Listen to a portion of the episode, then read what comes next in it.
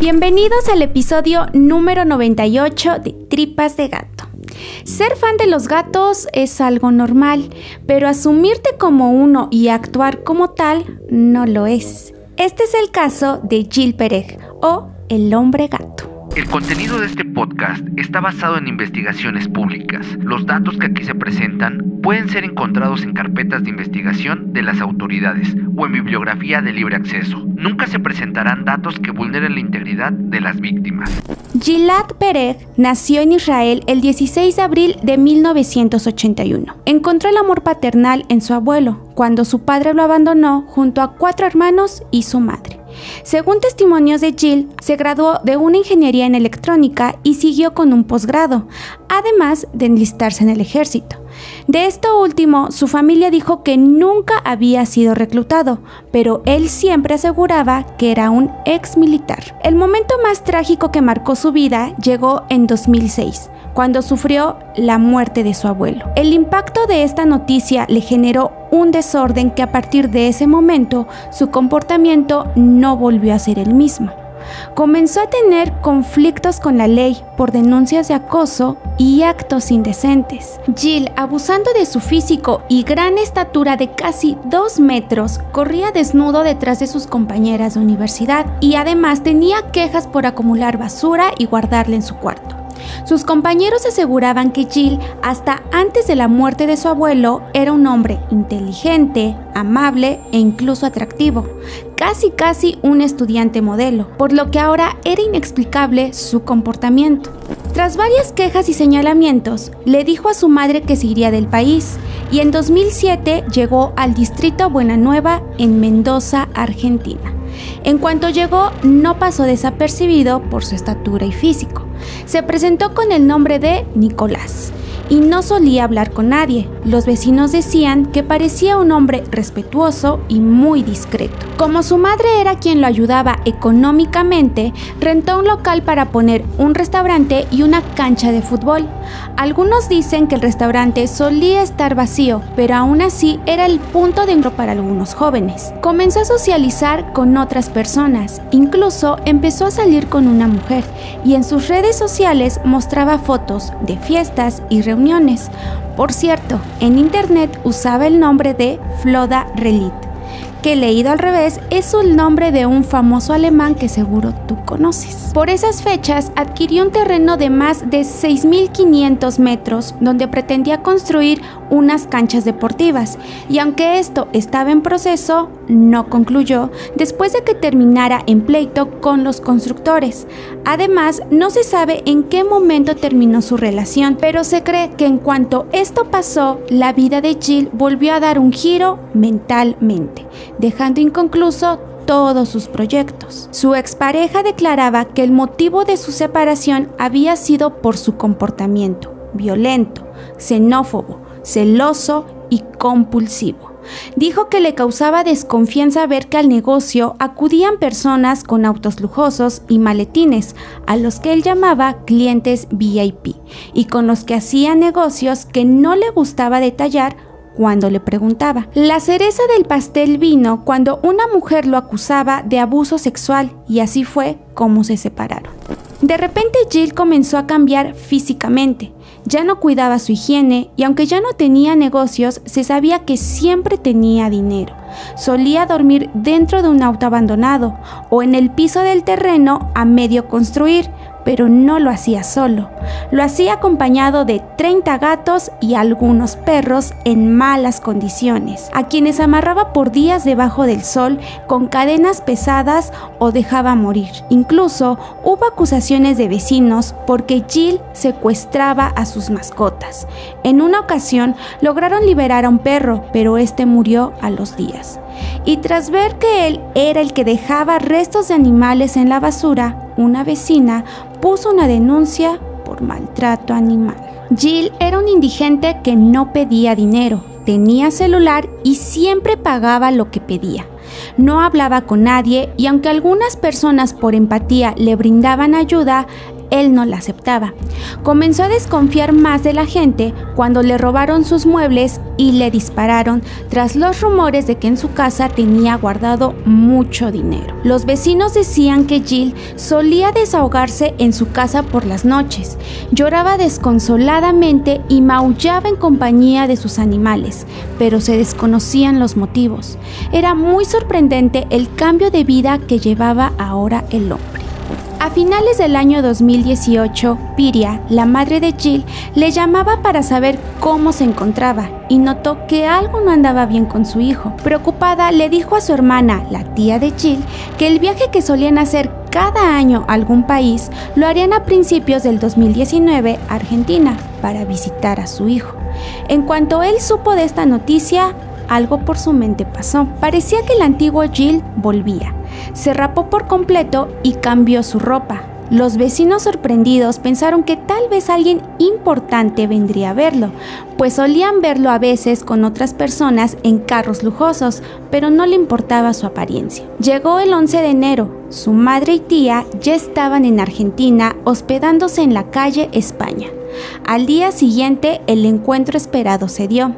Los tres fueron a una panadería y después tomaron un taxi para dirigirse a la casa de Jill. Después de aquel encuentro, el 14 de enero, Jill fue a la estación de policía para denunciar la desaparición de las dos mujeres. Había pasado un día sin que supiera dónde estaban y no contestaban las El 12 de enero había sido la última vez que él las vio, después de que las dejara en la parada de autobús. Curiosamente, el hombre había reservado en esos días un viaje a Roma para viajar junto a sus gatos y perros, pero dijo que tuvo que cancelar su viaje por esta desaparición. Como la noticia se trataba de dos extranjeras, cobró rápidamente notoriedad y medios comenzaron a cubrirla.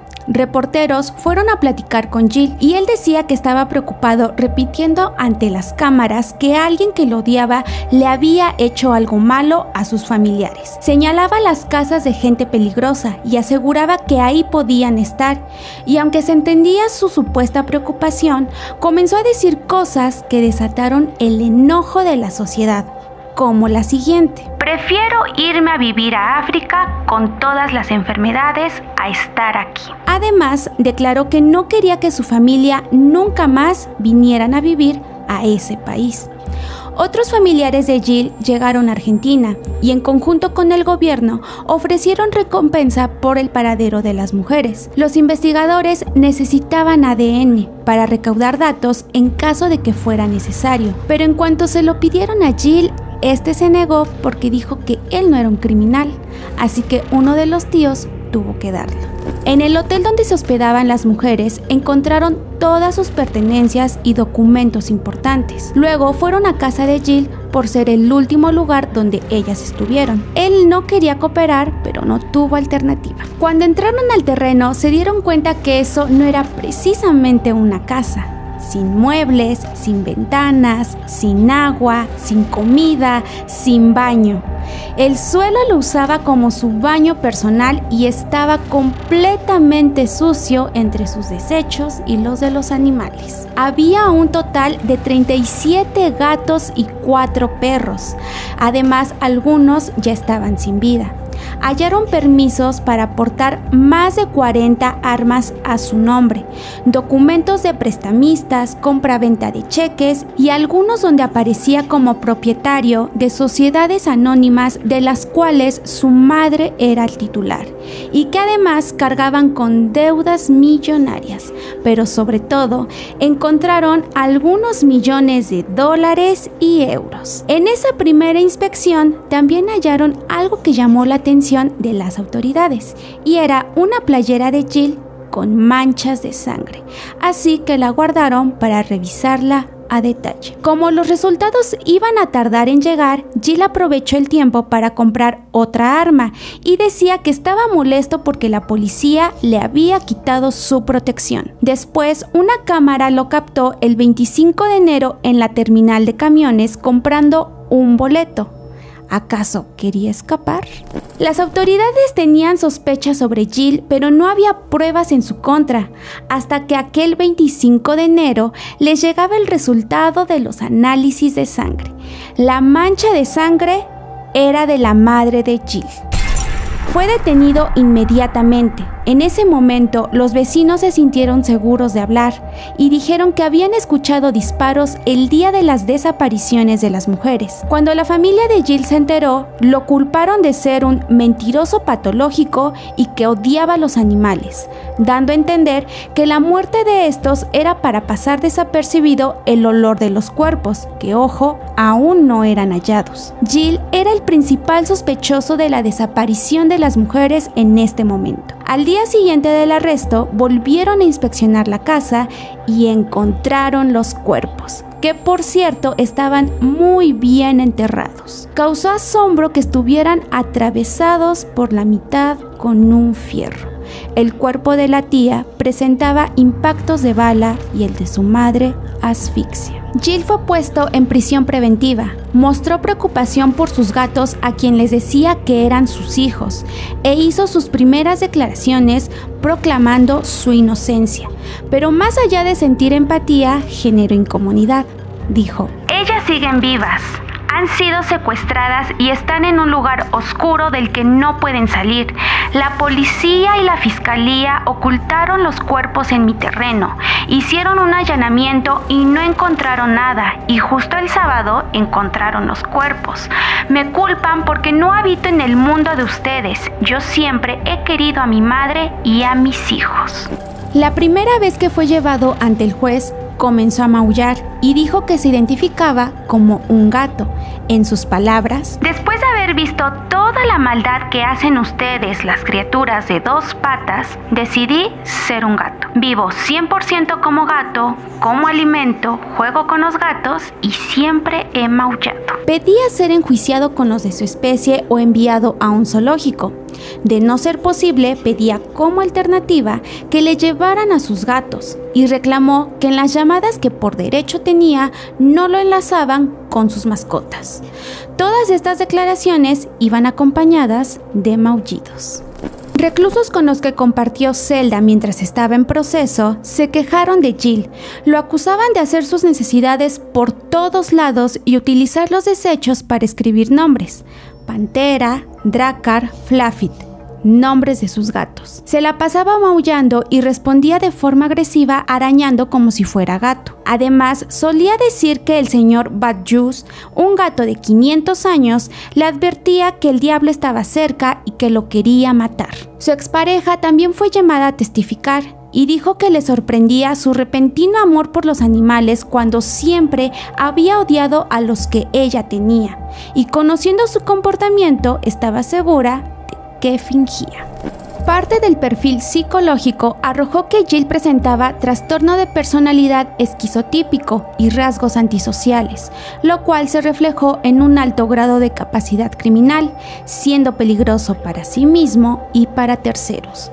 El jurado, fiscales y la defensa de las víctimas concordaron que Jill era un hombre consciente de sus actos y que los asesinatos eran premeditados, relacionados con los fraudes y deudas millonarias que tenía. Así que llegaron a la conclusión de que Jill pudo haber planeado todo, incluso hacerse pasar por un enfermo mental con tal de evadir su responsabilidad, porque sabía que era bueno y que era malo Aún así, eso no quitaba que sí sufriera de algún trastorno.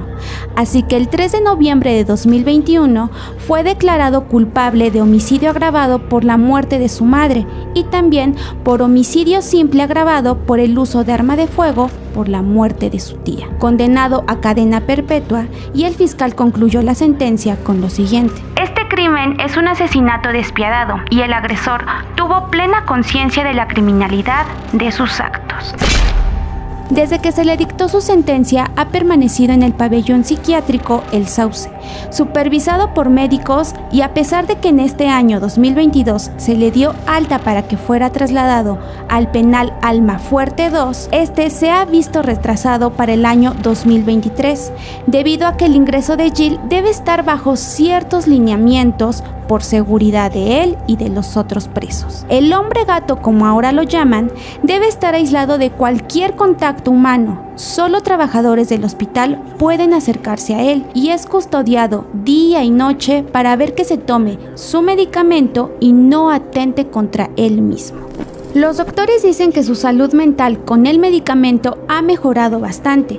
Ya no tiene ataques de ira, por lo que no debe ser suspendido o de lo contrario puede tener consecuencias graves. También dijeron que ha dejado de tener comportamientos de gato, aunque a veces suele acicalarse como uno, y descubrieron que la manía por no querer usar el excusado es por una fobia al pensar que saldrá un monstruo o algo parecido de él. Tanto los gatos como los perros fueron entregados a asociaciones para darlos en adopción, y la casa que estaba bajo el nombre de su madre quedó en trámites de sucesión hasta que logren localizar a alguno de sus hermanos, que por cierto no quieren saber nada al respecto. Actualmente la única visita que recibe es la de una mujer que empatizó con su amor por los gatos.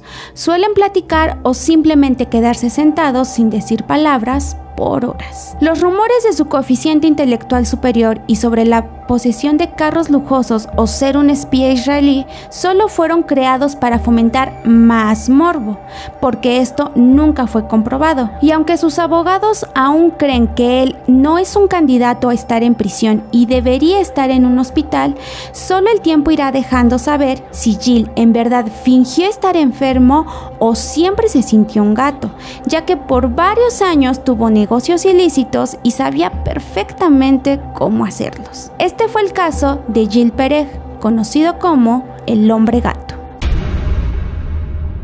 Y así llegamos al final del episodio número 98. Espero que les haya gustado y quiero agradecerles a todos los que nos han acompañado este año 2022 y que han sido parte de esta familia de tripas de gato. Muchísimas gracias porque con ustedes hemos pasado de todo y estamos rumbo a los 100 episodios, así que esperamos que todos sus deseos se cumplan y uno de nosotros es que nos sigan acompañando el próximo año en los demás episodios tripitas de gato. Muchísimas gracias, pásenla bien, disfruten, beban, coman, eh, pásenla con las personas que ustedes quieran, solos también es válido y pueden etiquetarnos en historias para que las compartamos viendo desde dónde nos escuchan o qué estarán haciendo este fin de año. Muchísimas gracias.